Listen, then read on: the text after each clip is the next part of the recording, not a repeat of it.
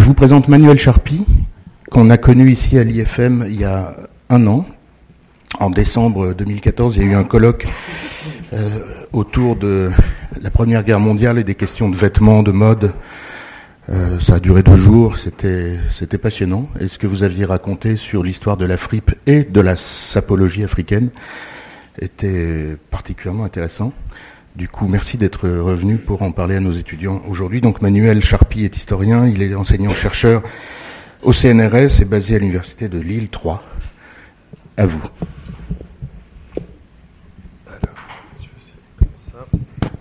Merci. Ça va là, vous m'entendez? Ouais. Euh, bah, merci beaucoup de, l'invitation. Je suis désolé, je suis un peu pris comme euh, plein de monde en ce moment. Euh, un mot avant de vous parler de, de la SAP et de l'histoire de la SAP. pour vous annoncer la sortie, peut-être que Farid Chenoun, que vous connaissez, l'a déjà fait, la sortie d'une nouvelle revue consacrée à l'histoire de la mode et du vêtement, ou plutôt du vêtement et de la mode. Euh, qui va sortir le 27 novembre. Le lancement aura lieu à Dupéré, c'est public, ouvert, euh, vous y êtes conviés.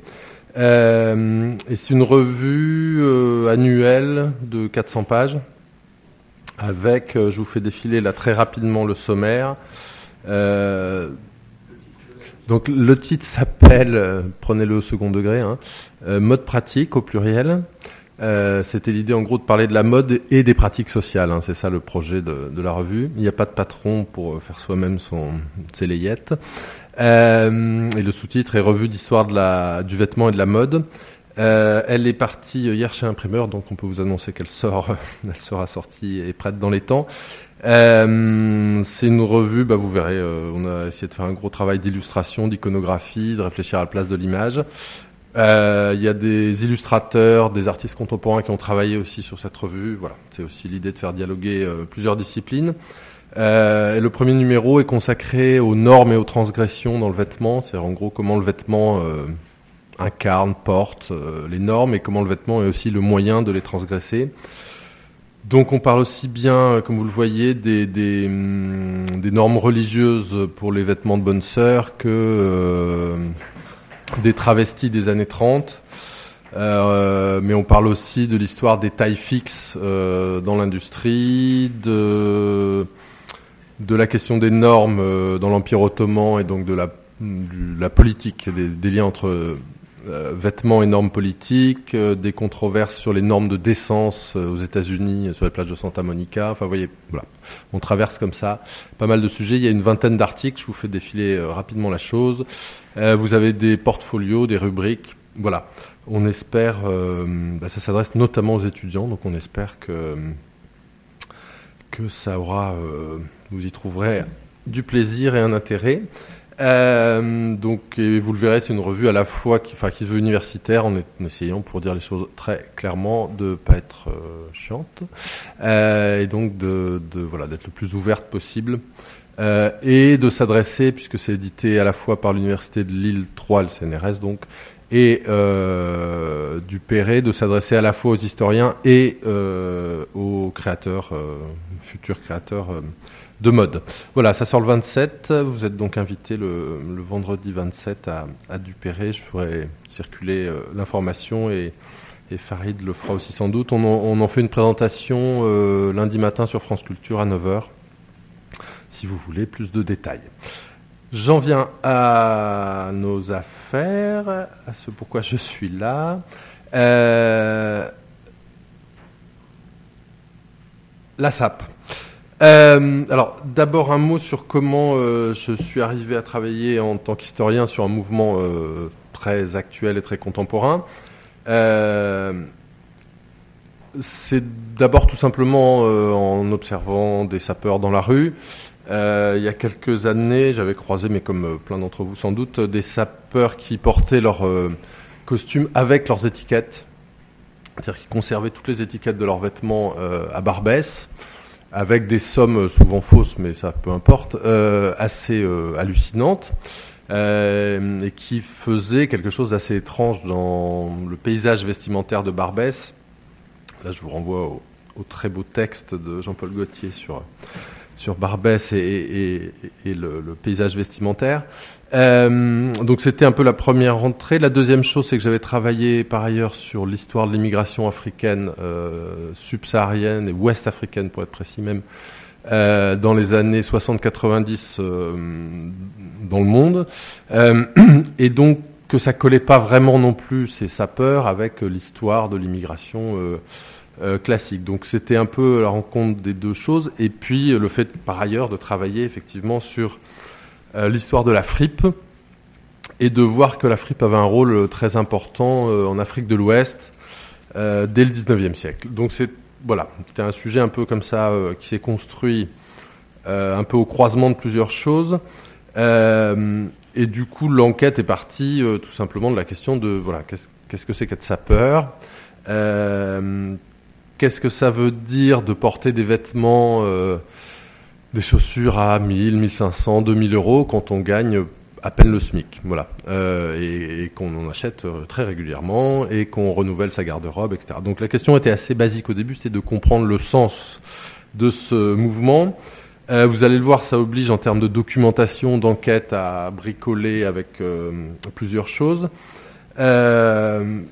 C'était aussi, je vous le dis tout de suite, l'idée de travailler, ce qui m'intéressait de travailler sur une ce qu'on appelle généralement une subculture, c'est-à-dire une culture marginale, réduite, euh, et en même temps euh, de me rendre compte que bah, quand on allait discuter avec les sapeurs, il y avait une, mémoire et une conscience historique extrêmement forte.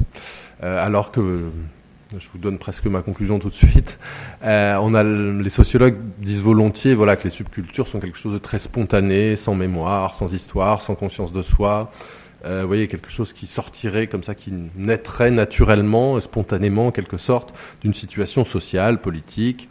Euh, là, c'est évidemment le cas, c'est-à-dire il y a évidemment un contexte politique, social, je vais y revenir.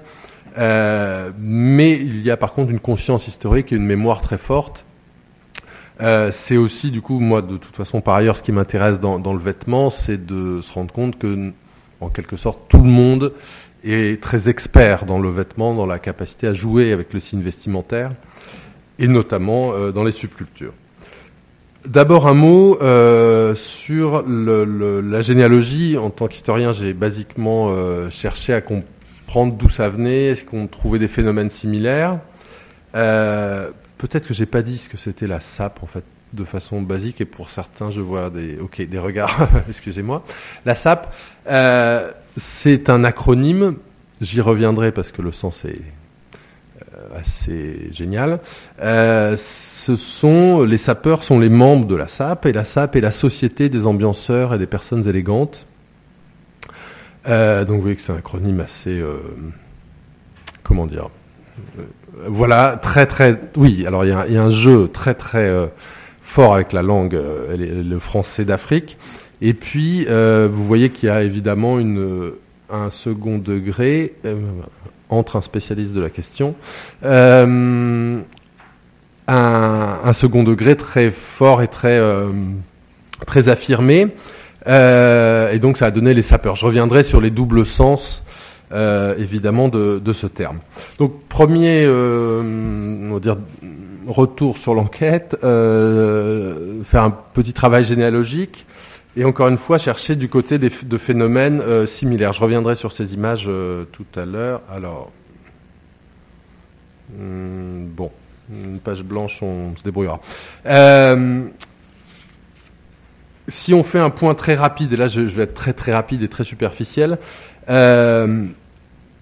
j'ai cherché donc du côté de, ce type de subculture, en gros, de, pour dire les choses très simplement, de groupes sociaux marginalisés sur le plan économique et social et qui surinvestissent hmm, financièrement, y compris, euh, dans le vêtement. Euh, on peut trouver des traces au XIXe siècle et dans un sens, on pourrait construire des liens avec les dandys et les bohèmes. Et les sapeurs eux-mêmes passent leur temps à se revendiquer de l'histoire du dandysme. Euh, certains sapeurs se surnommaient Baudelaire. Euh, voilà, enfin, donc il y, a une conscience aussi très très forte de cette, euh, histoire et une revendication de cette filiation. Là, on est obligé quand même de, mettre un peu en question la parole des, sapeurs. le lien est pas si évident que ça avec les dandys, et sans doute que c'est aussi une stratégie en quelque sorte d'intégration à la société française que de se revendiquer des dandys et de ces pratiques-là. Pour une simple raison, c'est que le, les dandys au XIXe siècle sont issus de bonnes familles, donc ne, certes dilapident la fortune de papa, mais il y a une fortune de papa. dans le cas des sapeurs, c'est beaucoup moins net. ce ne sont pas des immigrés pauvres globalement. Ils viennent, je ne l'ai pas dit, je suis parti de l'idée que, vous, c'était évident. Ils viennent à 99% du Congo. Et donc majoritairement, ils viennent, on va dire, de la classe moyenne, mais clairement, ils ne vivent pas sur la fortune de papa. Euh, donc voilà, le, parallèle avec les dandys et les bohèmes au XIXe siècle me paraît finalement peu, peu pertinent et, peu éclairant. Ce qu'il est peut-être plus, c'est euh, le parallèle avec d'autres phénomènes euh, au XXe siècle. Pardon. Je m'arrêterai sur, sur deux.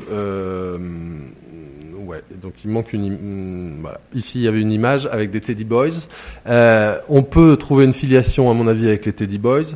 Euh, qui sont ces jeunes gens, vous le savez, de la, des classes populaires anglaises, qui s'habillaient à la façon euh, du roi Édouard, euh, avec des vêtements en gros qui refusaient le statut d'ouvrier. c'est-à-dire des vêtements qui clairement manifestaient le refus d'aller travailler à l'usine, le refus d'être docker, le refus de voilà, avec des dépenses relativement somptuaires aussi. Autre, euh, c'est-à-dire qu'en gros, il prenait le, Sunday best, le, vêtement du dimanche, euh, toute la semaine. Euh, voilà, on est dans les années 50. Hein. autre phénomène qui me semblait encore plus proche, c'est le mouvement des Aoûts. on est dans les années 1940 aux États-Unis, plutôt du côté de Los Angeles. Et là, c'est toute, toute une jeunesse immigrée. Alors, immigrés et euh, issus de la euh, de la culture euh, afro-américaine, enfin c'est-à-dire des descendants d'esclaves, clairement. donc d'un côté des Afro-Américains, de l'autre côté des immigrés récents, des Latinos, des Philippins. En gros, des jeunes qui sont dans une grande marginalité sociale et économique et qui vont surinvestir dans le vêtement. Je pense que c'est un, mouvement que vous connaissez. Je vous ai mis quelques images. C'est relativement connu avec, vous le voyez, cette, euh, euh, cette dépense textile incroyable, c'est-à-dire des, vêtements beaucoup trop longs, beaucoup trop amples. Donc il y a une espèce de monstration de la dépense faite dans le tissu. Il y a aussi un truc très pratique, c'est qu'avec ces vêtements-là, il n'est pas question d'aller travailler de ses mains. C'est aussi un refus manifeste, j'y reviendrai, c'est important chez les sapeurs, un refus manifeste du travail manuel, et puis tout un jeu sur la condition économique, euh, vous le voyez, le, personnage central euh, porte une chaîne euh, de portefeuille absolument démesurée. Vous l'imaginez, le portefeuille au bout est vide. mais voilà, on, joue comme ça avec les codes de la réussite. On est dans les années 40. les codes de la réussite à l'américaine en en ayant en quelque sorte que l'apparence. ce qui m'avait intéressé aussi chez les autres, c'était la charge politique qui pouvait nous aider à comprendre les sapeurs. Euh, parce qu'il faut euh, se dire qu'il y a eu des chasses euh, aux outeurs dans les années 40, c'est-à-dire que notamment les militaires en garnison à, Los Angeles se lançaient dans des chasses aux outeurs où on, vous le voyez, on les dessapait, on leur coupait les cheveux, on leur etc. etc. C'est-à-dire qu'en gros, ce qui m'intéressait avec les outeurs, c'est que le vêtement n'est pas du tout considéré comme quelque chose d'anodin, comme euh, voilà, euh, l'expression dans un coin d'une subculture, c'était reçu de façon extrêmement violente par la société. et on va le voir avec les, sapeurs, on a des, équivalences assez fortes. Donc, je dis tout ça pour vous dire que je pense que pour comprendre les sapeurs, il faut aussi resituer dans ces pratiques sociales et des, subcultures et ne pas, voilà, ne pas les isoler et j'insiste, eux-mêmes ont une grande conscience et une grande connaissance de tous ces euh, mouvements-là. Euh, pas tous et pas tous de la même façon, évidemment. Euh, mais encore une fois, je vous l'ai dit dès le début, c'est pas une culture, et, d'ailleurs il n'y en a pas, une culture spontanée. c'est une culture avec une mémoire et une histoire forte. L'autre lien qui me paraissait important, euh, et, vous l'avez dit en introduction, c'était qu'en travaillant sur euh, la fripe, l'histoire de la fripe, on se rend compte que la fripe européenne tient une place assez importante dès les années 1860, en gros, en Afrique de l'Ouest et qu'en fait, dès les années 1860, on trouve quantité de textes, donc avant euh, la colonisation, hein, pour être clair, c'est-à-dire, euh, en gros, le commerce arrive avant la colonisation. Euh, dès les années 1860, on trouve des textes sur ces noirs, je vous préviens, je vais vous lire quelques extraits très racistes, vous le devinez, ces noirs qui s'habillent, qui s'accoutrent avec des vêtements d'Européens, de briques et de broc. En gros, euh, dites-vous qu'il Paris est le centre d'un commerce de la fripe euh, international dès les années 1850 et euh, les marchands qui sont installés à l'époque au carreau du Temple vont conquérir le marché de l'Afrique de l'Ouest à partir de 1860 et à partir de 1880, c'est un des débouchés principaux de ce commerce. Et donc tous les récits de voyage vont s'arrêter. Vous prenez n'importe quel récit de voyage à partir de 1880 en Afrique de l'Ouest et en Afrique centrale. Euh, on, va, on, commente la manière dont s'habillent euh, les populations. Euh, là, les extraits que je vais vous lire ne concernent que le Congo. J'ai gardé que ceux qui résonnaient avec l'histoire des sapeurs. Il y a un texte qui est un peu fondateur, c'est le texte de Stanley, qui raconte le voyage de Stanley, le mythique voyage de Stanley dans les années 1880. Et je vous donne juste quelques exemples. Stanley s'arrête longuement, rencontre un chef, et explique, euh, enfin le décrit. Euh, l'un, euh, il rencontre plusieurs chefs. L'un portant une livrée bleue de domestique, un bonnet phrygien en tricot multicolore et un caleçon de nuances criardes, alors qu'un autre est vêtu d'une tunique rouge de soldat anglais, d'un chapeau de feutre brun et d'un caleçon à carreaux. Et vous avez comme ça quantité de descriptions pittoresques, vous le voyez, où on insiste sur le côté de briquet de broc. On insiste sur quoi en fait? Que ces sauvages ne comprennent pas les codes vestimentaires européens. C'est-à-dire qu'ils s'emparent des vêtements, mais sans euh, comprendre les codes vestimentaires. Je vous lis quelques autres textes. Euh, là, c'est le Congo français, c'est un journal euh, plutôt économique, on va dire, enfin, qui s'occupe de géographie et d'économie. Ce que la côte occidentale d'Afrique consomme de vieux habits, de vestons passés, de redingotes usées, de fracs hors d'usage, de tuniques d'uniformes démodés est inimaginable. Les anciens uniformes rouges ou bleus des soldats anglais ou français trouvent là un placement admirable. De fait, hein, on exporte énormément d'uniformes dégradés, on arrache les parements et on les envoie euh, euh, dans ces euh, zones-là. Il n'est pas de frac, quelque usé qu'il puisse être, qui ne trouve amateur au Congo. Et il poursuit en disant Je ne désespère pas à décider les millions de nègres de l'intérieur, puisqu'en gros on, attaque la colonisation par les côtes, à se dépouiller de leurs accoutrements d'herbes sèches pour adopter des vêtements d'occasion européens. Avec, vous voyez, donc cette double mission euh, commerciale et euh, civilisatrice. ce qui est intéressant, c'est qu'en gros, à partir de 1900, on arrête de, on a de moins en moins de descriptions pittoresques et, drôles, qui se veulent drôles, et on a de plus en plus de descriptions un peu inquiètes et avec une réprobation. Un exemple, 1910, les Noirs de Sierra Leone sont encore plus insupportables que les électeurs de Dakar. je ne suis pas au Congo, mais on, trouve les mêmes textes pour le Congo. Ils sont tous habillés aux dernières modes de chez nous et se promènent pour célébrer le dimanche anglican en redingote par 38 degrés à l'ombre et en haute forme. Vous voyez qu'on est passé du chef pittoresque à l'insupportable. Et puis je continue. 1913, un rapport d'un voyageur belge euh, militaire Aujourd'hui, les indigènes de la région de Brazzaville, on revient euh, dans nos quartiers, ne s'habillent que trop et le dimanche, ceux qui possèdent plusieurs pantalons, plusieurs paletots, mettent ces vêtements les uns par-dessus les autres. Vous voyez toujours le ridicule de cette incompréhension des codes vestimentaires européens. Beaucoup se piquent de suivre la mode parisienne et ayant su que naguère les Européens plaisantaient sur la passion des Noirs pour les chapeaux haute forme, ils arborent aujourd'hui d'élégants Panama. Il y a une chose intéressante là, c'est aussi qu'on voit l'interaction, c'est-à-dire que euh, les populations s'habille et s'habille aussi en fonction du regard, des commentaires euh, des colons. Euh, ça donne, oui, je ne l'ai pas dit, mais tout ce genre d'iconographie du voyage au Congo, où vous avez comme ça des photographies de chefs euh, africains censés être ridicules. Vous voyez, dans la légende extrêmement raciste, on, insiste aussi sur le fait qu'ils portent des colliers de femmes. enfin, vous voyez, en gros, il y a une transgression de tous les codes vestimentaires européens.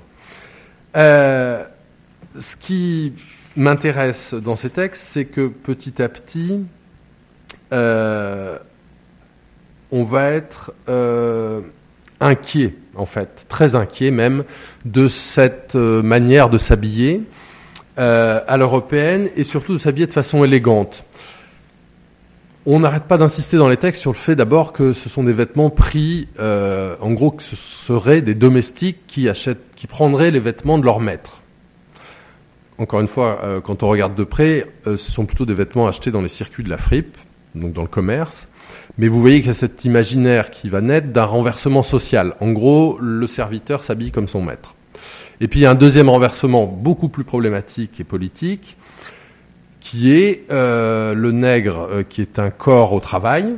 D'accord? On est en, plein triomphe là, on est dans les années du, triomphe de la colonisation et d'une colonisation où on parle du moteur à banane. Hein. Vous, connaissez le texte d'Albert Londres. on désigne entre colons la population africaine comme le moteur à banane, c'est-à-dire l'idée que en gros qu'on n'a pas besoin de mécaniser le travail en Afrique de l'Ouest puisque euh, la main-d'œuvre coûte rien. Euh, pour quelques bananes, on fait travailler de force euh, les gens. Avec cette manière de se vêtir, il y a d'un seul coup un retournement politique et social des hiérarchies. Et je vous le dis tout de suite, dès les années 20, en fait, on va demander à la police de surveiller la, manière dont, notamment les Congolais, s'habillent. C'est-à-dire, et du coup, on a des rapports assez précis euh, mais alors c'est vrai pour l'Afrique de l'Ouest aussi, sur euh, comment s'habillent les populations et qu'est-ce que ça veut dire. On est au Congo belge et on est au Congo, euh, voilà, Brazzaville, qui devient français après, mais oui. Je vous lis le rapport d'un indicateur, donc ça c'est dans les archives de police à, à Aix, les archives d'outre-mer, la colonisation. Savez-vous qu'à Brazzaville et Kinshasa, tous les jeunes gens s'habillent en popo, c'est-à-dire avoir un casque olivant, les casques coloniaux, valant 150 francs et une chemise tout en soie, un costume en popeline de 250 ou 300 francs au moins, et un pantalon qui va jusqu'au talon de pied? Donc ça, c'est des, indicateurs sur place euh, congolais qui font comme ça des rapports quotidiens, et vous avez tout un tas de commentaires comme ça. Ce qui est intéressant aussi, vous le voyez, euh, c'est qu'on détaille les vêtements, on détaille aussi le prix des vêtements. D'accord? C'est-à-dire que dès le début, euh, ce qui choque, c'est le renversement des valeurs, des hiérarchies. C'est aussi les dépenses. C'est-à-dire que d'entrée, on s'inquiète de ces dépenses. Euh, vous avez un exemple très fort, je reviendrai sur cette image, dans Tintin au Congo, hein, par exemple. ouvrage très ouvertement raciste. Vous savez qu'à l'époque, Hergé est membre du, est rexiste, membre du, parti néo-nazi belge. Donc c'est clairement un, ouvrage raciste, euh, et qui, à l'époque, le revendique et l'assume euh, sans problème. Et euh, si vous refeuilletez Tintin Congo, je vous ai mis ces deux vignettes, mais vous en avez 50, vous avez... on se moque de ces noirs qui refusent de travailler de leurs mains. Je ne sais pas si vous voyez en bas, mais moi va salir moi. C'est-à-dire que, en gros, le, nègre refuse de travailler et qu'est-ce qui montre d'ailleurs qu'il refuse ait travaillé C'est qu'il porte un chapeau, euh, des cols un col de chemise et des manchettes et une cravate. Euh, vous le voyez au passage qu'on met aussi en scène euh, le nègre de façon ridicule, ne comprenant pas les codes vestimentaires, puisqu'il porte des manchettes et un col, mais pas la chemise qui va avec, etc. donc tous les discours, racistes de l'époque, sont très sensibles à ces noirs qui s'habillent de façon très élégante ce qui est intéressant, c'est que les sapeurs eux-mêmes vont revendiquer cette filiation. Euh, c'est-à-dire vont dans les discours, on discute avec les sapeurs, euh, qu'on leur demande d'où vient ce, bah, d'où vient ce phénomène, euh, eux-mêmes se rattachent à Matsuwa, le personnage que vous avez devant vous. je vais faire court, c'est un des en gros, c'est un, tirailleur qui fait la guerre de 14-18 et qui, ça a été le cas un peu dans tous les pays, vous le savez, de colonisés, d'Afrique colonisée, qui rentrant euh, de la guerre euh, bah, est choqué par la situation faite aux anciens tirailleurs. en gros, on est venu libérer et défendre l'Europe et on retourne à notre condition de coloniser. Et Matsuwa va notamment exprimer euh, ce refus de la colonisation en conservant son uniforme.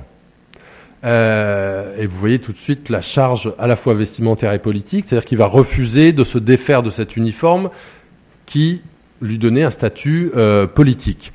on a encore aujourd'hui, alors les religions au Congo fonctionnent beaucoup comme ça, on a un mouvement religieux qui s'appelle le Matsuatisme, qui est à la fois oui, religieux et politique, politico-religieux.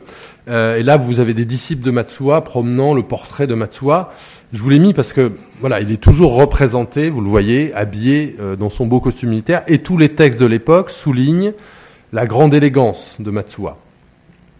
Euh, c'est aussi, alors là vous voyez que les choses sont connectées de très près, le premier à fonder une amicale qui est en fait un cercle anticolonial, en gros un groupement de d'anticolonialistes euh, africain. Il va aussi être en lien avec de façon relativement proche avec des étudiants du quartier latin. Euh, et on insiste dans ces amicales et dans ces clubs, cette, sorte, de, cette sorte de club, euh, qu'on doit venir extrêmement bien habillé, extrêmement élégant. Donc vous voyez qu'en gros, dans les années 20-30, on est dans les années 20-30, se connecte clairement l'anticolonialisme et le fait de bien s'habiller, pour dire les choses simplement. J'insiste, euh, tous les sapeurs revendiquent cette paternité, brodent pas mal sur l'histoire de Matsuwa, c'est-à-dire qu'elle est très largement réécrite, mythifiée, euh, mais dans un sens, l'essentiel est retenu, cette jonction entre euh, le vêtement et l'anticolonialisme.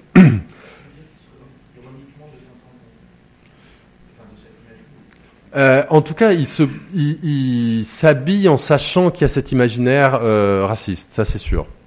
C'est-à-dire que, c'est aussi l'hypothèse, les sapeurs, pour vous répondre tout de suite, les sapeurs s'habillent à la fois avec et contre tout cet imaginaire raciste colonial, et avec et contre tout l'imaginaire de l'immigré. J'y viens euh, dans quelques instants. Donc c'est plus, je pense, une sorte de dialogue euh, ironique, effectivement, euh, avec ces imaginaires qu'une réponse directe au, 31, ouais. L'autre, oui, je, vous ai mis ça aussi pour vous montrer quand on discute avec les sapeurs, les photos sont, les autres photos étaient de moi, celle-là, c'est pas le cas. c'est Hector Mediavilla quand on discute avec les sapeurs, eux-mêmes ont, euh, ont des archives, ont des photographies, ont souvent une généalogie familiale, des photos d'un oncle, d'un père, d'un arrière-grand-père, etc., euh, qui aurait euh, pratiqué l'élégance, voire la sape. Avec, vous le voyez, là on voit bien les, les différentes époques. et notamment, vous avez tout un discours des sapeurs encore une fois sur leur filiation, qui revendiquent le lien avec le moment des indépendances. Euh, ce qu'on appelait les indépendances cha-cha-cha, ces années en gros de fête, de libération, euh, les années 60, euh, où la, fête a été un moyen, la danse, la musique, les, sorties, enfin en gros une jeunesse qui vit comme toutes les jeunesses du monde entier dans les années 60, qui va vivre l'indépendance comme un moment de libération à la fois politique mais aussi des où on va danser, où on va s'habiller, etc. Euh, et les sapeurs revendiquent euh, cela. Une partie des sapeurs ont vécu les indépendances et ont un souvenir assez précis des indépendances. Euh, et donc vous voyez, rattachent encore une fois leur histoire à cette histoire de la colonisation.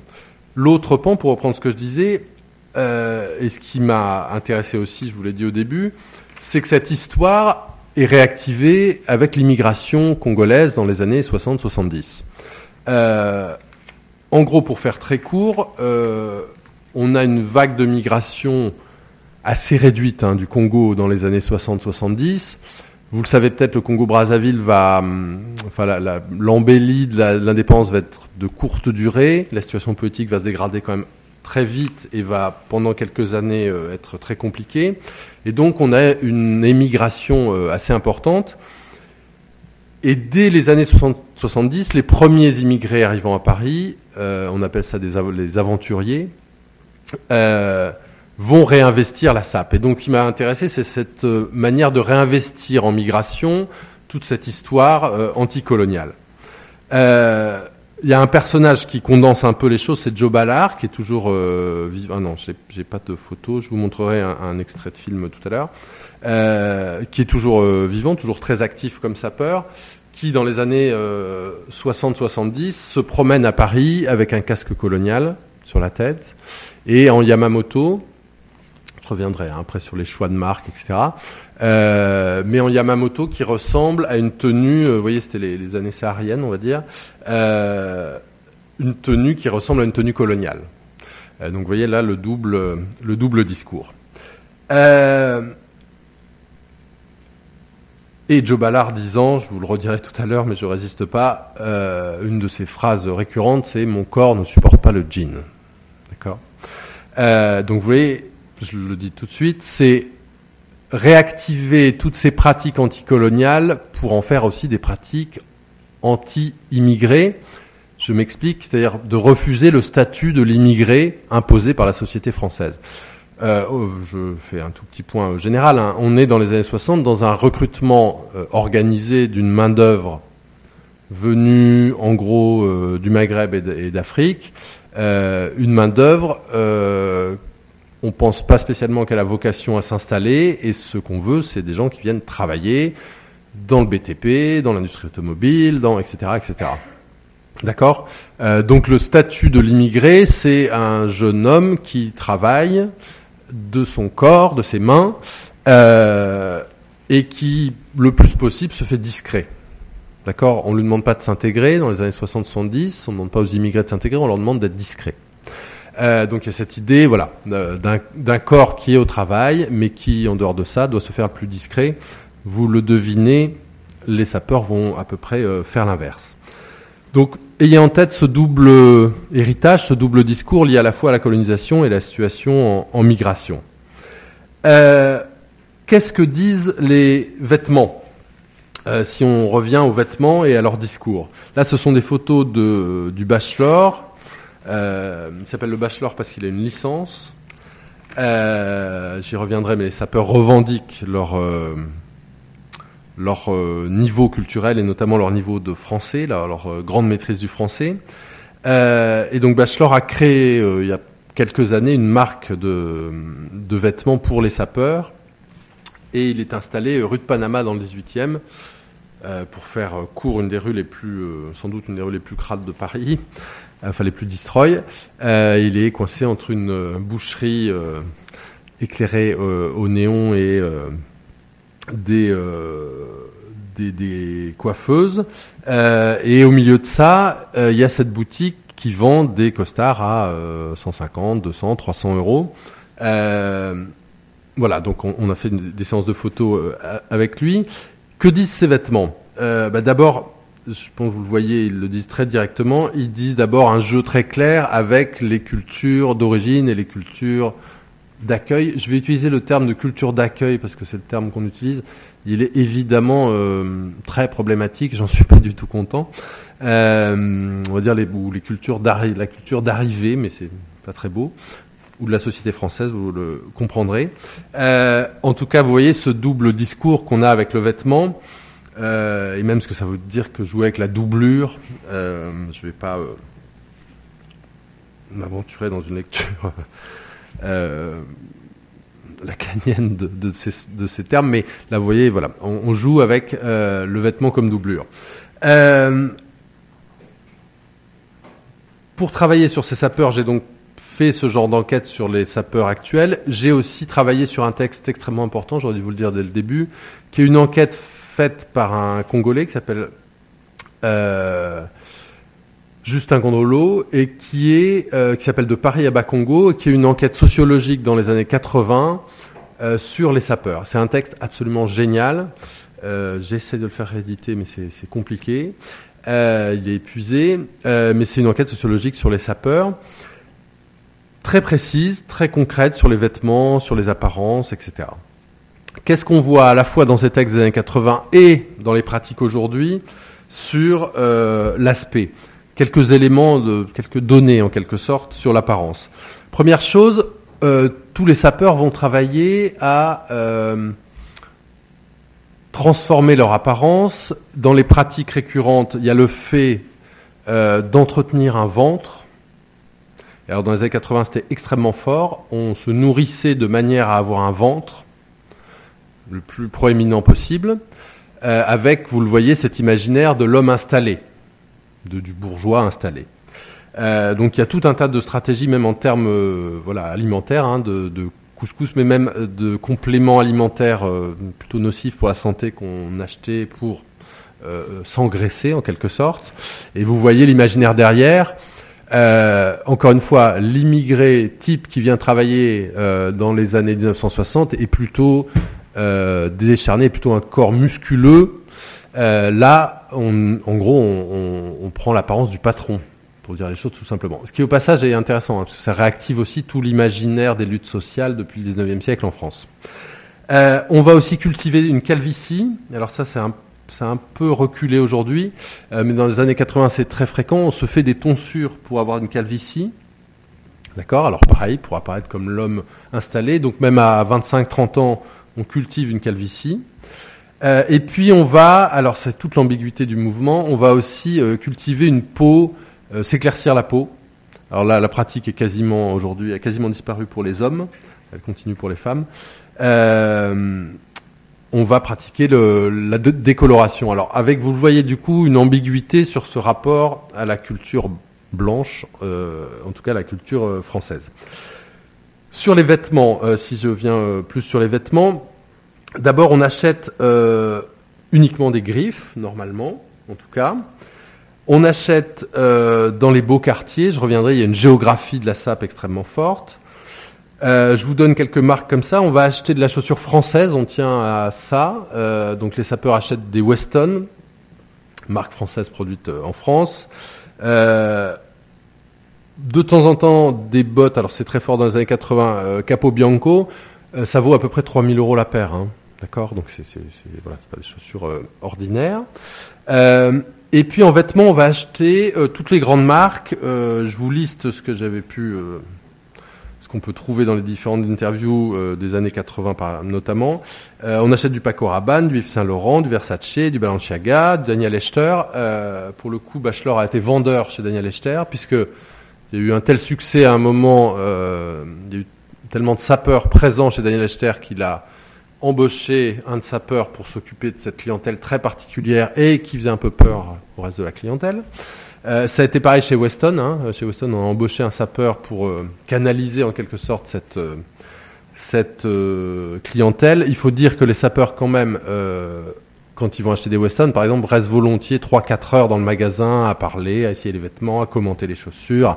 Voilà, c'est des très grands connaisseurs de la fabrication, des vêtements, de la couture, et que ça voilà, ça inquiète toujours un peu les maisons de luxe. Voilà, donc on, a dealé comme ça. Euh, on va, les sapeurs vont aussi acheter pas mal de marques japonaises, Yamamoto, ici comme des garçons. Euh, donc voilà, en gros une connaissance de toutes, euh, on va dire toutes les grandes marques.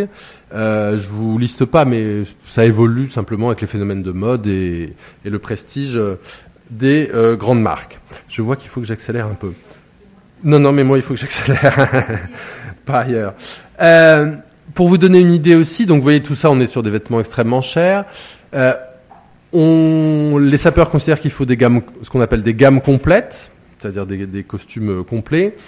Et euh, j'ai interviewé un sapeur à Lyon, qui maintenant s'est installé à Lyon, qui a encore chez lui plus de 300 complets. D'accord?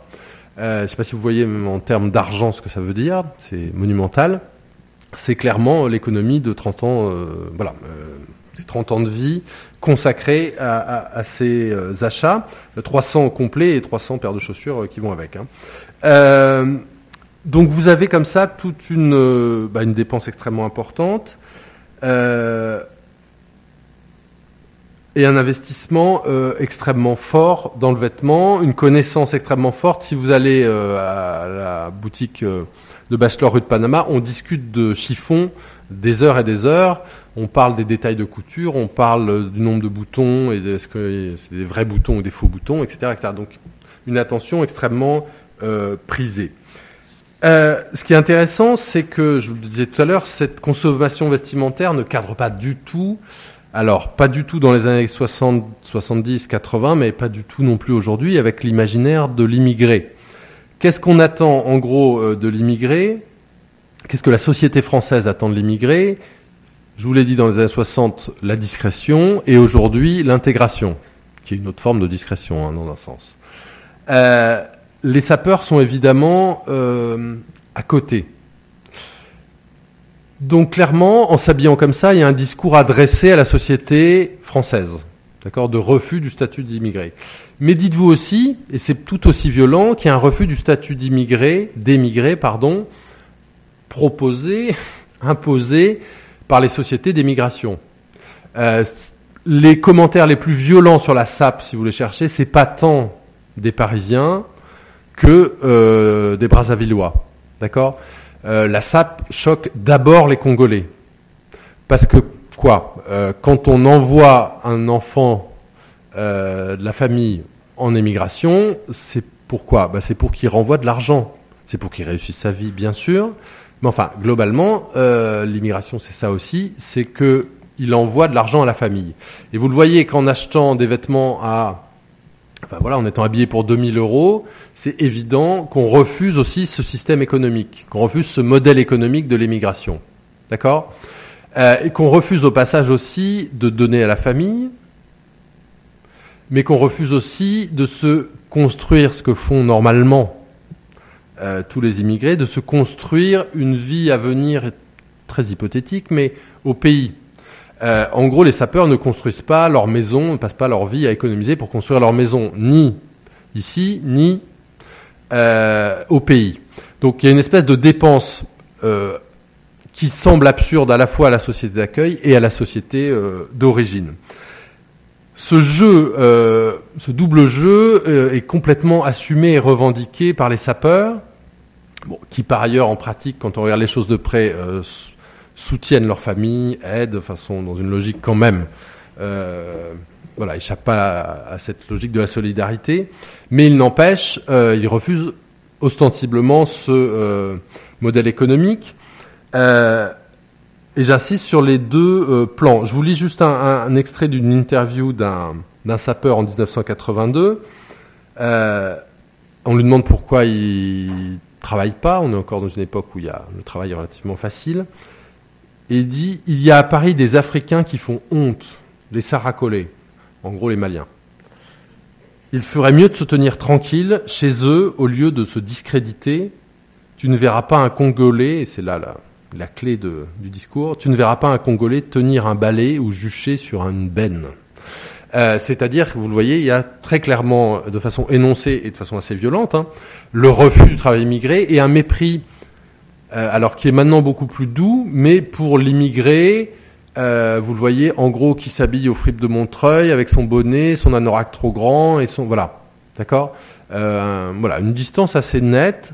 Et c'est assez clair quand on va à la rue de Panama, traîner le soir si vous êtes là-bas, vous avez des dialogues assez géniaux entre les éboueurs maliens qui passent tous les soirs dans cette rue et Bachelor euh, qui est surnommé Monsieur Mode par tous les, par Maliens euh, éboueurs, éboueurs d'origine malienne. Euh, les dialogues sont assez hallucinants. alors maintenant, c'est plutôt sur un mode du jeu et de l'humour. C'est beaucoup moins violent que dans les années 80. Mais en tout cas, c'est clair. Il y a deux mondes qui se télescopent. et, et, et d'un côté, les Maliens sentent bien qu'il y a une sorte de condamnation de ce statut euh, social et inversement une, condamnation morale euh, du côté des euh, sapeurs. Ce discours est encore très présent. les, sapeurs se donnent des surnoms. Vous avez un sapeur en ce moment qui est très en, vue, on va dire, dans le milieu des sapeurs, qui s'appelle chômeur de luxe. Et donc, je ne sais pas si vous voyez ce que ça veut dire aujourd'hui d'être noir, très bien habillé et de s'appeler soi-même chômeur de luxe. Euh, en termes de provocation politique et sociale, c'est dur de faire plus. Euh, et en plus, c'est donné un deuxième surnom. Euh, il s'appelle chômeur de luxe beauté numérique. donc vous voyez, il y a une double couche. voilà, mais c'est un, dur, c'est un peu la provocation ultime, chômeur de luxe, d'accord? En vrai, il est d'ailleurs pas chômeur, hein, il travaille. mais voilà, il y a ce discours-là. Ce qui, euh, ce sur quoi je veux insister, c'est dire un mot là maintenant, c'est sur cette économie, je vais accélérer, euh, sur cette économie, parce que je me suis posé la question, basiquement, comment euh, on dépense 3000 euros dans un complet de chaussures quand on gagne entre 800 et 1200 euros D'accord? Il y a peu de sapeurs qui sont au-dessus du SMIC. Hein. en fait, il y a toute une économie. D'abord, il y a une économie de la débrouille, euh, alors, bizarrement, les sapeurs laissent entendre, euh, bah, d'abord qu'ils achètent eux-mêmes, et puis une partie des sapeurs laisse entendre qu'ils volent. En fait, quand on regarde de près, ils volent très très peu. Ou alors, quand ils volent, vous noterez la subtilité, ils volent des vêtements qu'ils vont revendre, et c'est avec l'argent de ces vêtements qu'ils vont aller s'acheter des vêtements, parce que c'est très important, vous l'avez compris, d'acheter les vêtements. C'est très important d'aller dans un magasin, de sortir l'argent, de le poser sur le comptoir. Euh, donc on ne vole pas, tous ces vêtements-là que vous voyez sont jamais volés. En fait, il y a une espèce d'économie qui s'est mise en place dès les années 60. Les Congolais euh, immigrants se sont installés à Paris à la Mecque. Je reviendrai sur les lieux et ces acronymes. La Mecque, c'était la maison des étudiants du Congo. Et vous voyez le, jeu de mots. Et euh, à la faveur du grand bordel politique des années 60 au Congo, des changements de régime et une espèce de régime déliquescent. La maison des étudiants du Congo, qui était rue Béranger, euh, juste à côté de Libé, euh, a été laissée à l'abandon, en fait, par le gouvernement. Donc, tous les sapeurs sont installés là sans payer de loyer, euh, en bricolant, en entretenant eux-mêmes. donc, il y a eu toute une économie qui s'est développée où, en gros, le quotidien ne coûtait quasiment rien. On pratiquait aussi le Raymond Bar, J'adore cette euh, trouvaille. Le Raymond Barre, c'était un des ministres qui a euh, initié les, la première politique d'austérité en France. Hein. Et donc euh, les Congolais, les, sapeurs pratiquaient le Raymond Barre, c'était, ça consistait à bloquer les compteurs électriques en fait, hein. d'accord, avec un trombone. Voilà, on appelait ça le Raymond Barre. voilà, donc vous avez tout un tas de débrouilles comme ça. Il y a une pratique qui va être très importante aussi, c'est l'échange de vêtements en fait. Euh, qui permet de se renouveler constamment, parce qu'évidemment, il faut se renouveler constamment. Euh, et les sapeurs appelaient ça aller à la mine. Euh, je vais y revenir aussi, mais il y a... Bon, non, je vais vous le dire maintenant, sinon je ne vais jamais finir. il y a tout un jeu aussi sur le fait d'aller à la mine. Et vous imaginez sur l'imaginaire immigré ce que ça veut dire. aller à la mine, c'est se retrouver pour échanger des vêtements. Au passage, on dit aussi aller aux chaînes alors vous voyez le jeu avec l'histoire de l'esclavage, l'histoire, etc., etc. Euh, pour aller en fait place de la République euh, et aller à la chaîne dans les années 60, ça veut dire travailler à l'usine, hein, qu'on soit bien d'accord. Euh, pour les sapeurs, ça voulait dire aller faire le beau le long des chaînes qui faisaient le tour de la place de la République. D'accord? Donc vous voyez ce jeu avec l'imaginaire du travail. Donc une économie de la débrouille. Et puis voilà, euh, c'est tout simplement, en gros, quand on regarde aujourd'hui les sapeurs, beaucoup aujourd'hui vivent en banlieue, c'est-à-dire ont des loyers les plus modestes possibles, euh, n'investissent pas dans l'immobilier, n'investissent pas dans euh, les voitures, n'investissent pas dans l'immobilier au pays, je vous l'ai dit. Donc en fait, c'est tout à fait possible, c'est juste que le budget tel qu'on l'imagine d'un pauvre est complètement renversé. Euh, et ça choque énormément. Et alors, dans le milieu ouvrier français, là, pour le coup, si vous voulez trouver des remarques euh, racistes et assez violentes, vous les trouvez là. Euh, c'est en gros un anti-budget ouvrier, en quelque sorte, le budget des sapeurs. D'accord? Et donc, c'est extrêmement mal reçu dans cette logique-là. Donc, une économie simplement, en fait, renversée, et c'est évidemment la force du mouvement des sapeurs.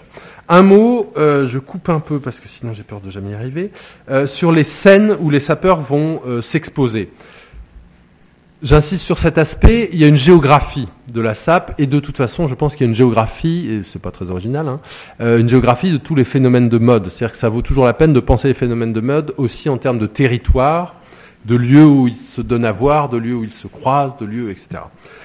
pour les sapeurs, il y a une double chose. Donc il y avait la Mecque et du coup la place de la République, qui ont été des lieux extrêmement importants. Euh, les cafés autour, alors il y avait le café Béranger, donc dans la rue devant la Mecque, et puis les cafés des boulevards. Parce que très vite, les sapeurs vont réinvestir les boulevards à la manière des dandys, comme des lieux de parade vestimentaire. D'accord? Et euh, voilà, il y a une conception très forte du boulevard et du trottoir comme lieu de la mode qui est assez juste hein, comme lecture de, l'espace parisien. Euh, et donc, ils vont fréquenter les grands cafés euh, du côté de, Strasbourg-Sébastopol. On va trouver aussi euh, des boîtes de nuit dans les années 80, il y en a beaucoup moins aujourd'hui, mais des boîtes de nuit dans Paris où on va faire des défilés. Ce que je vais faire, parce que je vais être trop juste au niveau du temps, c'est que je vous enverrai des extraits vidéo et voilà, je vous ferai passer des extraits vidéo où on voit ces boîtes de nuit. Tout ça est filmé dans un film qui s'appelle Black Micmac, euh, une comédie des années 80, donc ça a le côté euh, désuet et charmant des comédies des années 80, mais c'est par contre très bien foutu sur, euh, en gros c'est l'histoire d'un Malien qui vient du, du bled et d'un sapeur, une espèce de mise en parallèle comme ça, et on voit très bien le monde des sapeurs. Donc n'hésitez pas à jeter un coup d'œil à ce je vous enverrai des extraits.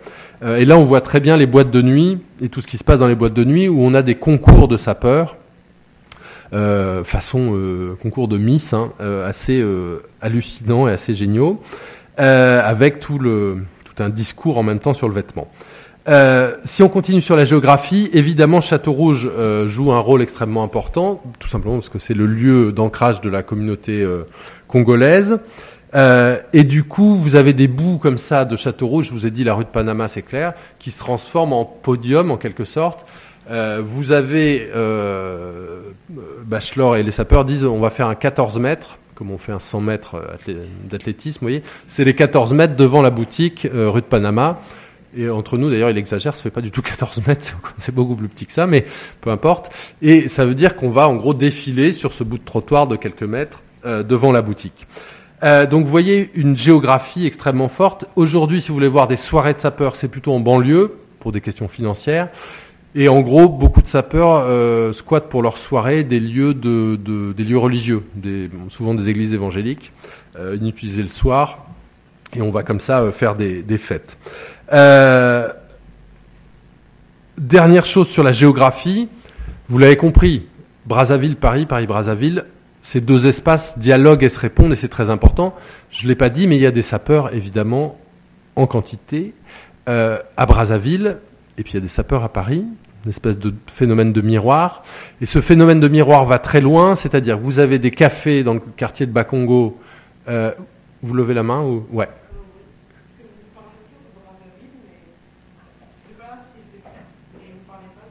Ouais. Alors vous. Ok.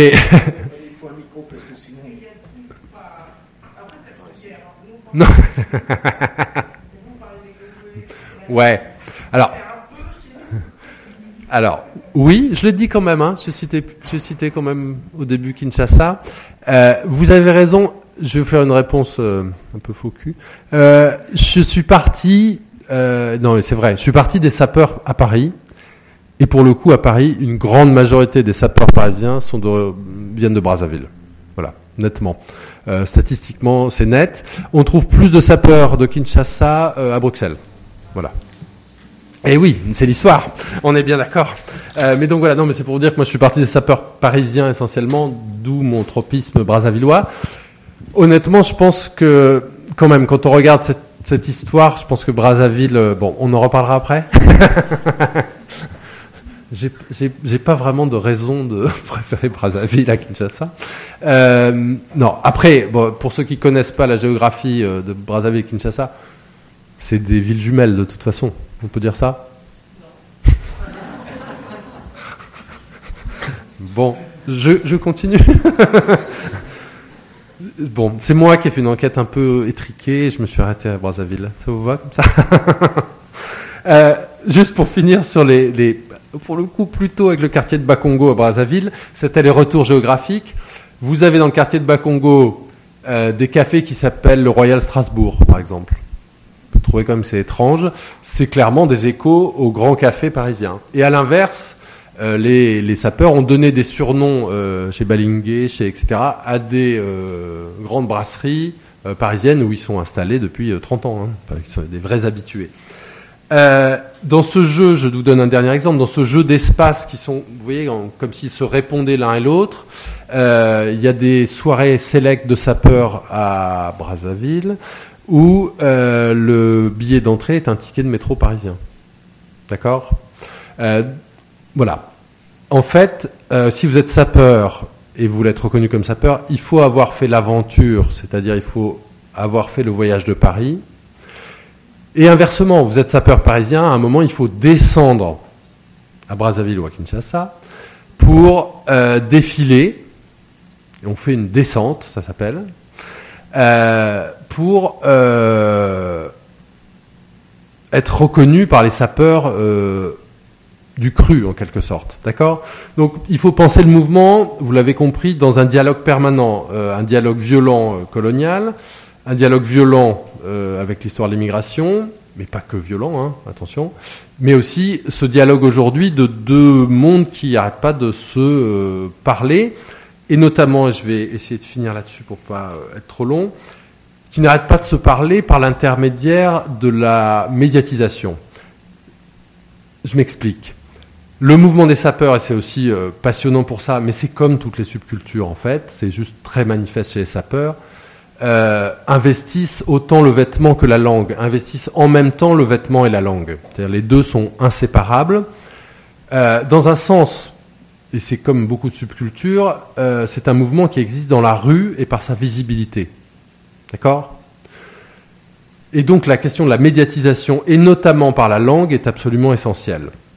Chez les sapeurs, c'est très clair, on investit très peu et très mal, si vous me permettez, l'image. C'est-à-dire il y a très peu de photos de sapeurs, bizarrement. Eux-mêmes prennent très peu de photos d'eux-mêmes. Euh, donc il y a une médiatisation par l'image assez secondaire. Tout simplement, c'est pas une question de, c'est pas parce qu'ils savent pas faire ou je sais pas quoi. C'est qu'il y a une, un investissement extrêmement fort dans la langue, ce depuis en fait le 19e siècle, et c'est clairement réactivé dans les années 1960. Euh, le mot lui-même sap est assez génial pour ça. Euh, mais vous avez vu depuis tout à l'heure, je vous cite des mots comme ça qu'on a construits autour de la SAP. Le, SAP, le mot SAP lui-même est génial. Donc, Société des ambianceurs et des personnes élégantes, ok.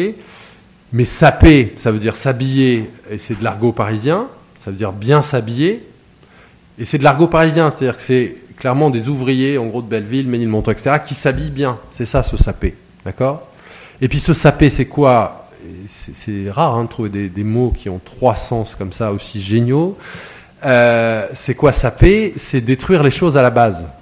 D'accord? Euh, Ça vient du, vocabulaire militaire au départ, c'est quand on creusait sous un château pour que le château s'effondre. Euh, vous voyez ce que ça... Enfin, en termes de sens, c'est assez génial. saper les choses, c'est ce que font les sapeurs. Ils sapent l'ordre colonial, ils sapent l'ordre économique de l'immigration. donc, il y a un investissement très fort sur les termes. Je vous ai parlé du Raymond Barre tout à l'heure. Je vous ai pas parlé de euh, la dette coloniale. Euh, c'est quoi la dette coloniale? C'est l'escroquerie au chèque. D'accord? Pareil, c'est assez génial comme euh, expression. donc vous avez un investissement comme ça dans la langue très fort. On pourrait dire que c'est après tout assez courant dans le français d'Afrique. Il y a quand même là un surinvestissement particulier. Euh, il y a un surinvestissement dans la langue qui désigne les vêtements. Je vous l'ai dit, vous allez rue de Panama, les sapeurs. Enfin, euh, moi, je, voilà, je suis largué au bout de trois minutes. Hein, ils sont capables de désigner tous les textiles avec tous les types de tissage, etc., etc., etc. Voilà. Euh, et ils sont extrêmement choqués quand quelqu'un qui se prétend un historien de la mode n'est pas capable de distinguer. Voilà. Bon, j'ai eu droit à ma petite séance d'humiliation répété sur ce terrain-là. Euh, mais donc la langue de la mode est extrêmement euh, investie et maîtrisée. Euh, il y a aussi toute une désignation des personnes eux-mêmes. Je vous ai parlé de chômeurs de luxe, je vous ai parlé de bachelor. on trouve aussi beaucoup de professeurs. et puis tous les sapeurs se donnent un surnom et une espèce de devise comme une marque de vêtements. Je vous en donne un, c'est par exemple le docteur. Donc l'idée, c'est qu'il se présente comme un docteur. On lui demande pourquoi vous, pourquoi vous faites vous appelez docteur, vous êtes médecin. C'est dans le film Black Micmac et il répond non, je soigne les apparences. Euh, voilà, et ça donne ça. Donc je vous ai dit, chômeur de luxe, beauté numérique. Le bachelor, lui, fait chanter les couleurs. Alors lui, c'est plus clairement pour vendre ses, gammes euh, vestimentaires. Euh, mais il y a cette sorte de manière de revisiter la langue. Il y a un sapeur qui m'a dit, et je trouve l'expression géniale, enfin c'est dur de trouver mieux, j'exaspère le français. Et vous voyez le double sens, c'est j'exaspère le français, euh, la langue, j'exaspère le français, euh, le bon français, euh, ben, en tant que, personne, que citoyen français. ce qui est intéressant aussi, c'est que les, je vous l'ai dit au début, en discutant avec les sapeurs d'aujourd'hui, on a des centaines de récits mythologiques sur la fondation de la SAP. au début, je me suis dit, mais c'est un peu tout, n'importe quoi, etc. D'abord, c'est rarement n'importe quoi, en fait, quand on creuse les choses. Et puis, les sapeurs eux-mêmes le savent, c'est-à-dire qu'ils sont dans un jeu de construction mythologique. Euh, je vous l'ai dit, ils se rattachent à l'histoire de l'immigration, ils se rattachent à l'histoire de la colonisation, mais ce qui compte, c'est la construction de récits. Et ils sont conscients, très conscients d'un truc, c'est que euh, un mouvement comme la SAP, c'est un nœud mythologique. C'est-à-dire qu'en fait, si un mouvement a duré aussi longtemps, parce qu'en fait, c'est une contre-culture, mais qui dure depuis. Alors, j'aurais tendance, moi, à dire depuis le 19e siècle, mais même si on prend son acte de naissance dans les années 60, ça fait quand même, ben, ça fait quand même quasi 50 ans que ça dure, cette histoire, ce qui est incroyable. Euh, je vous ai parlé tout à l'heure de l'enquête d'un sociologue dans les années 80. Il annonce que le mouvement des sapeurs est en train de mourir. Et il est clairement toujours pas mort. Euh, les sapeurs sont très conscients de ça. D'abord qu'il y a une, des histoires et que pour durer, on se raconte des histoires et qu'on dure par les histoires, mais aussi que pour un mouvement, pour qu'un mouvement dure autant et soit aussi fort, c'est qu'il est un nœud mythologique. C'est-à-dire que euh, par le vêtement, par cette manière de s'habiller, par ses dépenses, on résout en quelque sorte plein de questions à la fois. Euh, et c'est ce que j'espère, j'ai essayé de, vous montrer jusque-là. Euh, pour finir sur la médiatisation, et du coup je vous enverrai des liens et je vous laisserai aller voir ça, il y a la question du chant et de la musique qui est important. Enfin, la musique, c'est. Oui, en gros, il faut imaginer que les sapeurs pratiquent la danse des signatures ou la danse des griffes. On dit sortir ses griffes, hein, d'accord? Surtout quand on porte du serpent ou du croco. Euh, enfin du croco plutôt. Euh, toutes ces, danses, ces défilés, etc. sont sur la rumba congolaise, qui est en gros la musique euh, des indépendances que j'évoquais tout à l'heure. Mais ce qui est intéressant, c'est qu'on paye des chanteurs qui vont décrire les vêtements. C'est-à-dire qu'il faut imaginer que toutes les cérémonies, alors les soirées en boîte de nuit, mais aussi les enterrements, les mariages, les, voilà, qui sont toujours l'occasion de grands défilés, les enterrements sont des, grands moments des défilés des sapeurs. On va euh, payer des chanteurs qui vont commenter, qui vont notamment lister toutes les marques de vêtements euh, portées par les sapeurs. Et puis au milieu de ces listes de vêtements, euh, on va... Il y a une chanson, les chansons sont assez géniales, mais en gros, vous avez une chanson qui débute, qui elles sont toutes pseudo-religieuses, elles utilisent une espèce de prêche euh, évangélique comme ça. Euh, on dit, euh, on remercie Dieu qui nous a fait à son image. C'est génial quand, quand on est sapeur de dire ça. et vous voyez, du coup, une ambiguïté absolue. Et puis juste derrière, on liste des marques de vêtements, il y a Yves Saint Laurent, etc., Et puis on va lister, c'est du placement produit, hein, on va lister les petites entreprises de taxi, d'ambulance, de, etc., euh, des sapeurs, d'accord? Et il faut imaginer que ces chanteurs sont payés évidemment euh, pour ça. Donc vous avez une espèce de bande son textuelle comme ça qui accompagne. Et c'est des chansons qui peuvent durer des heures. Hein. C'est des chanteurs de, c'est vraiment des chanteurs de baloche quoi, qui sont capables de d'enchaîner 7, 8, 9 heures sans s'arrêter. Vous en avez sur internet allez-y, je vous enverrai des liens, vous pouvez regarder ça, avec des clips assez improbables, il faut le dire. Euh, vous avez soit des défilés euh, géniaux, soit des endroits, je vous le dis tout de suite, vous verrez, où on chante par exemple dans un abribus. Et on se dit, bon, c'est quoi le truc quoi? En fait, si, euh, un abribus, ça dit quoi? Ça dit le trottoir et le défilé, et puis ça dit, on est à Paris. C'est-à-dire ça montre, c'est une attestation physique indiscutable du fait qu'on est à Paris. Donc vous pensez les clips pas du tout sur est-ce que c'est joli ou pas joli, Qu'est-ce que ça dit? Quel est le discours tenu? Euh, et donc, pour finir, effectivement, Internet a redonné une dimension extrêmement forte à tous ces mouvements. Vous trouvez énormément aujourd'hui de vidéos. Euh, les sapeurs se filment et les mm, mettent en ligne. Euh, donc, vous trouvez depuis 5-6 ans énormément de vidéos. Et justement, avec des commentaires des Congolais sur des vidéos tournées à Paris. donc, vous avez un nouveau dialogue qui s'est construit entre Paris et les Congos à travers euh, Internet. Pour finir, euh, et puis euh, je, vous, ouais, je vous enverrai les liens. ce qui m'a moins intéressé dans ce mouvement-là, encore une fois, c'est aussi pour repenser plus largement la subculture, et je vous l'ai dit au début, ça permet de comprendre pourquoi toutes les subcultures investissent. Prenez le mouvement punk, prenez le mouvement Zout que j'ai évoqué tout à l'heure. Pourquoi tous les mouvements de ces subcultures surinvestissent le vêtement et surinvestissent la langue, les deux à la fois? D'accord? J'espère vous avoir montré ça. C'est aussi parce que tout simplement, on n'investit rien dans l'espace privé et que la seule existence publique le seul discours public qu'on peut tenir, c'est en existant dans l'espace public par une visibilité vestimentaire et langagière. Euh, donc ça me paraît important pour repenser plus largement tous les mouvements des subcultures. Et puis je vous l'ai dit, je finis là-dessus, euh, c'est aussi... Euh, les sapeurs rappellent clairement que tous ces mouvements de subculture ont une histoire et une mémoire, se construisent eux-mêmes une mythologie et sont pas du tout dans une histoire spontanée j'insiste, vous prenez même les très bonnes études sur le mouvement punk, etc. On a l'impression que les acteurs ne sont pas des acteurs qui sont le, produit comme ça d'une crise sociale, d'une situation politique, etc. Euh, je crois que les sapeurs le montrent très clairement euh, quand on en parle avec eux. ils sont dans une histoire. Ils écrivent une histoire, ils sont dans une généalogie, ils sont dans des filiations et ils sont dans une mémoire. Et du coup, pour l'historien, vous le voyez, peut-être que de partir de ces constructions euh, du rapport au passé euh, sont euh, des choses très importantes. Je finis sur une image, ça vous trouverez tout ça facilement. défilé Paul Smith 2010. la mode, c'est piller constamment les, subcultures, vous le savez, c'est même, ce sera sans doute votre métier peut-être. cette manière d'aller chercher des subcultures pour les ramener à la culture mainstream, commercial, élitiste, comme vous voulez.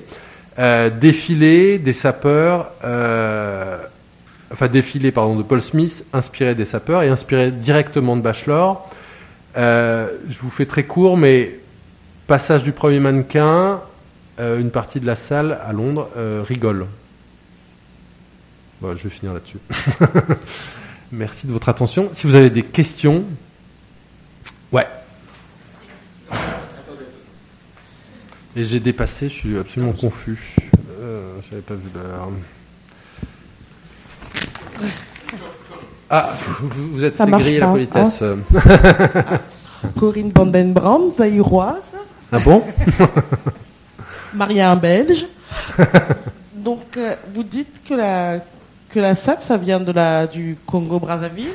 Mais quand vous regardez toute la musique sur lesquelles les Congolais de Brazzaville danse. Papa Wemba, peut-être bah, En fait, quand vous regardez tous les chanteurs qui font, qui font danser les sapeurs et qui inspirent les sapeurs, même quand vous parlez de la rumba, c'est tous des Aïrois. Absolument d'accord. Et après, je... Désolé, hein, je défends. oui. Et bon, moi, je suis la nouvelle génération des sapeurs. Enfin, mes parents étaient sapeurs, et puis du coup, on est une nouvelle génération à cheval entre Afrique et Occident. Uh-huh. C'est devenu une sape plus discrète aussi. Il y a toujours cette euh, fascination pour les marques, ça je suis mm-hmm. d'accord. Et aussi vous avez, vous parlez aussi de la colonisation, mais vous parlez aussi, pas aussi de l'arrivée de Mobutu qui est arrivé et qui a quand même imposé l'Abacoste et qui fait que la génération de mes parents, eux, étaient contre cette. Ouais. Hum ces vêtements que Mobutu, Mobutu c'est le président qui était arrivé après la colonisation euh, zaïroise en 64, je crois. Euh, c'était une contre-culture par rapport à un système qui était mis en place. C'était un peu des punks, pour dire euh, les choses plus vulgairement. Il y a un livre d'ailleurs belge qui parle de ça. Il parle vraiment en termes, c'était des punks, c'est-à-dire les jeunes, pour pas s'habiller avec la bacosse, c'est-à-dire le costume coupé avec les grosses fleurs comme certaines photos que je pouvais voir de mes grands-parents, bah, la génération de mes parents, eux, s'habillaient euh, bah, avec des fourrures ou des tout ce qui pouvait être le plus remarquable possible et contre euh, les vêtements. Alors, ouais, je suis absolument d'accord avec vous. J'ai clairement, pour des, plus des questions de temps là, euh, centré un peu mon propos avec un regard depuis Paris mais vous avez raison, euh, si on fait vraiment cette... C'est Bruxelles. Oui, et Bruxelles, vous avez raison. Euh, bon, là, c'est pour des questions de temps, j'ai coupé, mais j'ai enquêté à Bruxelles aussi. Euh, il faut, si on veut faire cette histoire complète, il faut effectivement regarder très près l'histoire du Congo-Brazzaville et du Congo-Kinshasa.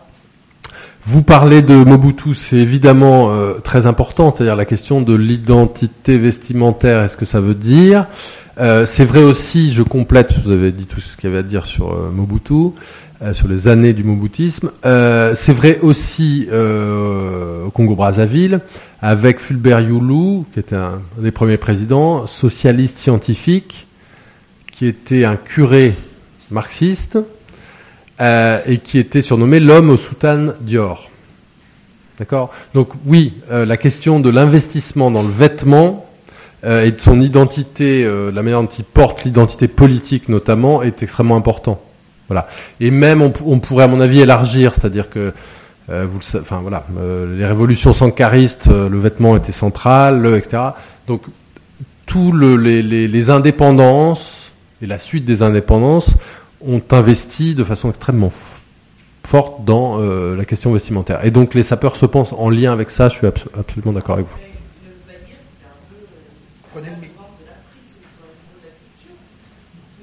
Hmm. Ouais,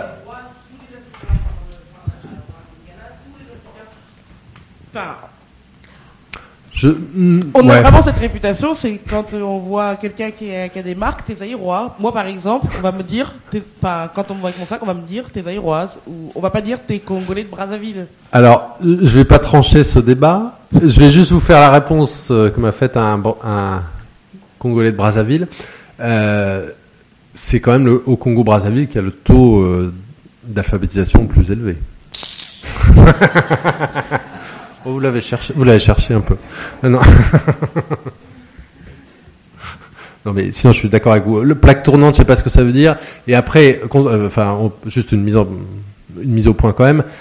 Euh, les, délimitations géographiques nationales ont en fait pas beaucoup de sens. Donc je pense que notre, en fait, oui, oui, mais bon, non mais vous, je veux voilà, c'est des, frontières créées toutes pièces il n'y a pas très longtemps. Euh, donc voilà, bon. Quand je dis que Brazzaville et Kinshasa sont des villes jumelles, je le pense vraiment. Moi j'avais une question sur l'héritage du mouvement. Sur l'héritage du mouvement, est-ce que vous pensez que les sapeurs ont un, héritage dans d'autres sous cultures Ah pardon. Euh, oui, donc est-ce que vous pensez que les, la SAP a un, héritage dans d'autres, de nouvelles subcultures ou... Et peut-être que Corinne veut en parler aussi, du coup. Euh, dans d'autres subcultures, je suis pas sûr. Euh, peut-être que Laurent Lunetta, ici présent, pourra compléter ce que je dis. moi, j'ai le sentiment, dans d'autres subcultures, je crois pas. De toute façon, les subcultures entre elles s'empruntent peu de choses, ou alors sur dans, la, durée, mais il y a des mouvements équivalents, ça c'est sûr, aux sapeurs. Euh, en Afrique du Sud, en Côte d'Ivoire, en voilà. Euh, j'ai vu récemment, il y a deux ans, en Afrique du Sud, euh, il y a des mouvements équivalents de sapeurs où dans les, les, townships, on dépense des sommes incroyables dans des vêtements alors qu'on n'a clairement rien. Et là, j'ai vu les, deux, phases ultimes en quelque sorte en Afrique du Sud.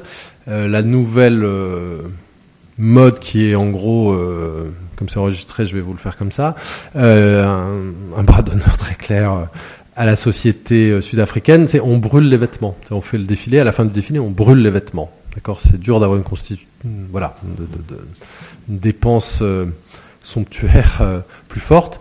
Et le dernier mouvement qui naît, essayer de suivre ça de près, ce sont des défilés de vêtements faits en papier. Euh, par des jeunes gens des chips qui n'ont pas d'argent, qui font coudre en papier euh, leurs vêtements, qui défilent et qui les brûlent. C'est juste pour vous dire qu'il y a d'autres phénomènes très proches. Je renvoie au, film réalisé donc par Laurent Lunetta, euh, qui s'appelle Black Dandy, qui essaye d'explorer tous les euh, tous ces phénomènes-là. Après, en fait, le phénomène, c'est plutôt une récupération par la culture commerciale. Je vais dire ça comme ça, euh, du mouvement des sapeurs, donc euh, par euh, Smith, mais on a embauché des sapeurs pour faire des clips, on a embauché des sapeurs, Guinness a embauché des sapeurs pour faire une publicité. Voilà, Guinness avait besoin de décaler son image, elle a embauché des sapeurs qu'on a fait défiler, etc. Donc c'est plutôt ça, c'est plutôt une récupération commerciale. au début, moi j'avais une approche un peu un peu niaise en fait, en, me disant voilà c'est une récupération commerciale, c'est quand même bon. Euh, en fait, les sapeurs sont très à l'aise avec ça. Eux-mêmes disent non, mais nous de toute façon, on est dans une culture de la récupération, du détournement, du euh, voilà, c'est de bonne guerre. C'est-à-dire euh, quand Bachelor voit un grand couturier lui, piquer ses vêtements, parce que c'est très clair, hein, c'est vraiment une copie des vêtements il applaudit des deux mains. Enfin, je dirais pas de pas de problème. C'est plutôt euh, voilà, on se salue de créateur à créateur. Euh, voilà. Mais donc, s'il y a des échos et des récupérations, c'est plutôt du côté de la culture commerciale que d'autres contre-cultures, à mon avis. Mais c'est question reste ouverte. Hein. Je crois que malheureusement là, il, faut, on a dépassé l'heure. Euh, un grand merci pour ces. Merci de votre attention. Merci beaucoup.